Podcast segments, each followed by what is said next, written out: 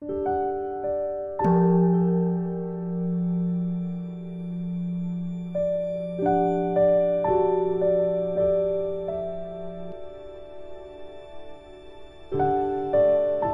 家好，呃，又到了我们一起学习广论的时间了。你们有因重发心吧？今天我们再探讨一下关于沉默的因。呃，与王尊者在《四家合著》里边有解释说，因为是他的上师说的，他说上师说沉默的因，第一个呢是由于松懈了内心的直取向，然后导致内心的势力趋于低弱。这句话是什么意思？就是我们的内心直取所观修的相的力量变弱了，然后导致的沉默。第二呢，是由于睡眠、昏沉等因素，而使内心呢犹如黑暗笼罩一般，对境界不清晰。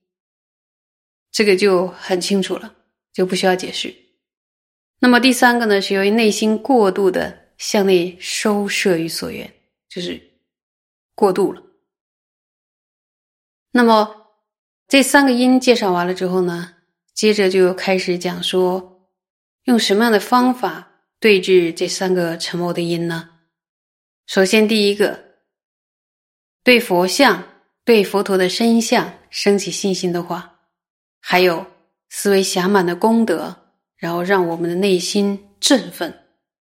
这个呢，就是第一点的对峙。第一点的对峙是什么？就是由于松懈了内心的直取向，导致内心的势力趋于低弱，就要这么对峙。那么第二个就是由于睡眠昏沉导致的沉默，怎么对峙呢？就是修持光明想。这个以后也会介绍到，比如说日月的光明啊，灯的光明啊等等，还有佛身的光明。第三个呢是广大的发起所缘，然后呢以分别观察的智慧呢进行观则等等，这是第三者，也就是呢内心过度向内收摄于所缘的导致的沉默的这个对峙。就说为什么还要反复的修持光明呢？因为对于某一类修行者，他呢。在上座修持所缘的时候，他会面临着有如就像黑暗笼罩一般都不清晰。对于这类的修行者而言呢，修持光明或光的相状是极其重要的，就说是必须的。即使不是如此呢，如果能够反复的修持光明，对一切所缘的明分都有很大的帮助。有注意吧？就是你的状况不是那样有有黑暗，但是呢，如果你能反复的修持光明，那么对一切所缘的明分都会有很大的帮助。我们总设一下的话，曾有三种原因，对吧？三种原因各有他们的对治法。上面我讲完了，那么接下来呢，请大家翻开广络三百六十七页第一行。请大家跟我一起看原文，有看到吗？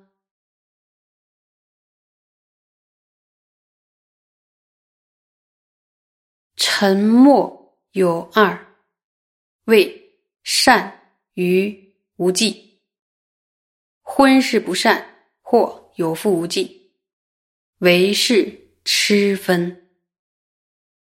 诸大经论解说，除浅。沉默、虚思佛像等诸可心境，即修光明相，高举其心，故心暗静慧，即心直取向低劣，皆应灭除。双句所缘明显于直持紧度，为境明显，即唯有境成分，非为完组。那么这一段在说什么呀？说还是在讨论这个沉默哟，还在讨论沉默。那么沉默呢？说有两种，就是当中有善与无忌两种。昏沉呢是不善与有覆无忌其中的一种，并且呢只会是愚痴分，所以呢，沉默与昏沉是不同的。注意，沉默与昏沉是不同的。诸大教典中呢也有提到，要消除沉默，怎么样啊？必须心想佛陀身相等欢喜的对境，以及呢修持光明，然后来振奋内心。因此呢，遮止内心犹如黑暗笼罩一般的对境界不清晰，以及心识的直取向趋于低弱以后呢，必须一并具足所缘清晰与直取向状态的牢固程度。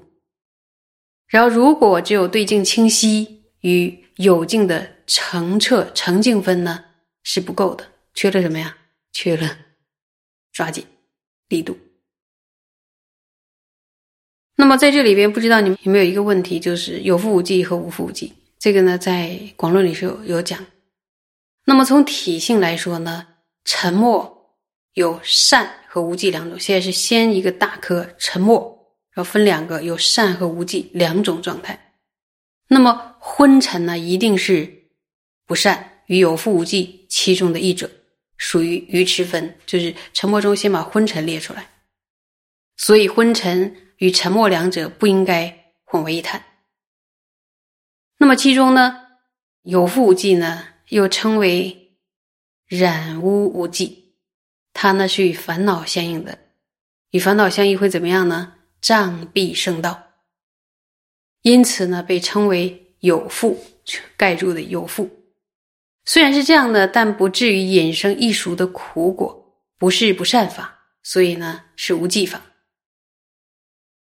接下来复习一下无忌的概念，看你们在广络里能记住多少？什么是无忌呀？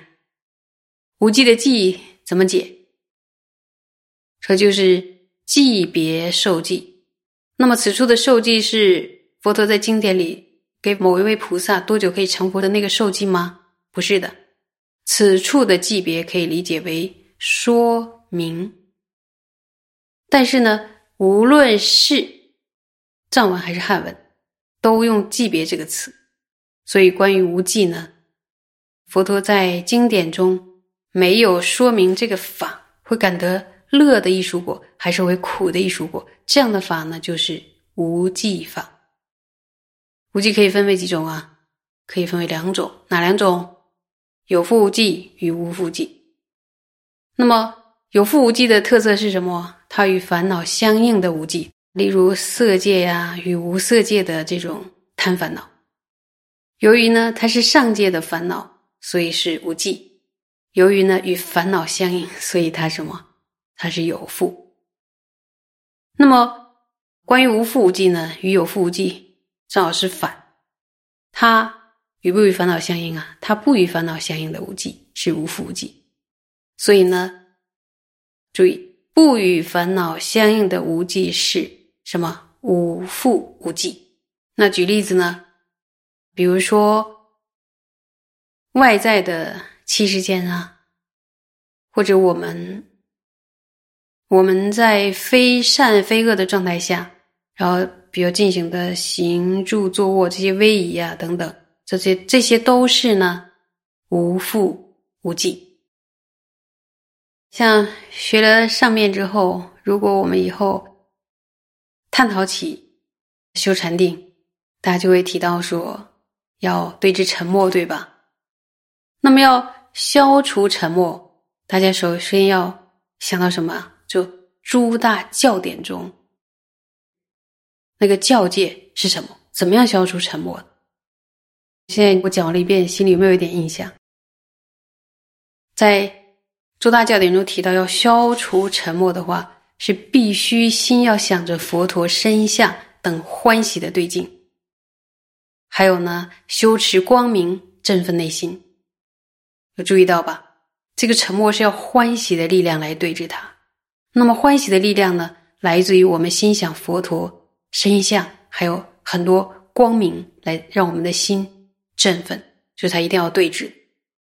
所以因此呢，就说。遮止内心犹如黑暗笼罩一般的对境界不清晰以及心识的直取相趋于，就是它慢慢慢慢低弱了之后，然后它必须一并就是要具足，就是你这个所缘形象，就是比如说我们观想佛像，一定要具足清晰，还有直取状态的牢固。你虽然很清晰，但是你的心和这个和这个所缘境的松散，或者说立即变有点弱，都是不行的。所以只有对境的清晰，还有啊，非常的澄明，就是比较宁静。那还是不够的，还是要有力道。那这个教界怎么用呢？就比如说我们上座修，在修三摩地的时候，我们修就会发现，啊，内心开始变昏暗了，好像好像那个白天过了，快到黄昏一样，非非常昏暗，然后无法清晰的显现我们观修的，比如说佛像开始不清楚了，然后或者呢，内心。沉重，就像我们说重重的，重重的，就是你好像无力，然后你导致直持这个就是对镜呢，就是好像手很很抬不起来的感觉，就是我们直持对镜的力道减弱。然后一旦发生这种相状，绝对不能不理他啊，就昏昏沉沉、暗沉的就就坐在这儿，甚至睡着了，这绝对是不可以的。就是说，不能置之不理，因为置之不理，你就你就犯了一个问题，就是他随着心随着那昏沉走，怎么办啊？一定要现起对峙，正确的、清晰的传承教授是一定要现起对峙。注意哦，这个时候呢，心里是暗沉暗沉的，他已经没有力道了，所以你要现起对峙的时候，你是会有点吃力的，但是一定要现起对峙，要努力再努力，让心再回到。呈现聚力明分的状态，必须呢用积极的心态改善这种昏暗的状况，是不能忍的。一出这种状况啊，糊糊里糊涂的这样子，就是混成一团啊，继续这样混混混沌沌的上座是不行的。再问一下，在诸大经论中对峙沉默方法是什么？你们可以答上来吧。诸大教典中说，要消除沉默，必须心想佛陀身相等欢喜的对象。还有什么？还有修持光明，振奋内心。那么哪两种状况要起对峙啊？第一，黑暗笼罩，犹如黑暗笼罩一般，对境界不清晰；第二，没有这么黑哦，是心识的直取向，然后趋于低弱，心直取所缘的力量不足的时候，这时候必须起对峙。怎么样啊？圆佛像及光明相。那么我们修什么？它正确的标准应该是怎么样的呀？就是必须注意一并具足，所缘一定要清晰，与直取状态的牢固程度。只有对境清晰与成明的部分是不够的。那大家没有问题说，为什么思维佛像和可心境以及修习光明想可以令心高举呢？你们有没有这种经验呢？想想应该是有经验吧，比如说我们心里沉沉的，或甚至有点伤心，那你可以想一些高兴的事。然后还有有的人心里低沉的时候就昏昏欲睡，但是一旦发生一件非常振奋的事情，我们就心里大振，然后睡意全无。有没有注意到，他那个心是跟那个跟他的对峙是是有着一个。有着一个相反的作用，你一个对峙法出去，就一种状态就消失了，就出现另一种状态。所以呢，观想佛像，思维佛陀的功德，你们现在能生欢喜心吧？如果生不出欢喜心，怎么可能学到现在呀？对不对？所以要继续的努力的生欢喜心。然后这个在我们皈依三宝、佛陀的功德里边，大家要反复的去思考。然后最好呢，牢记佛陀的功德。这个在修止的时候，可不可以用得上啊？完全是可以用得上的。想一想，我们听闻的时候、思的时候和修的时候，都离不开佛陀的加持。当我们虔诚的意念佛陀，在解决沉默的这个障碍的时候，有佛陀的守护和加持，大家有没有很开心啊？有没有信心？一定可以。消除这种修习三摩地的障碍，佛陀一路相伴，我们要好好的修持我们的信心。今天就讲到这儿，谢谢。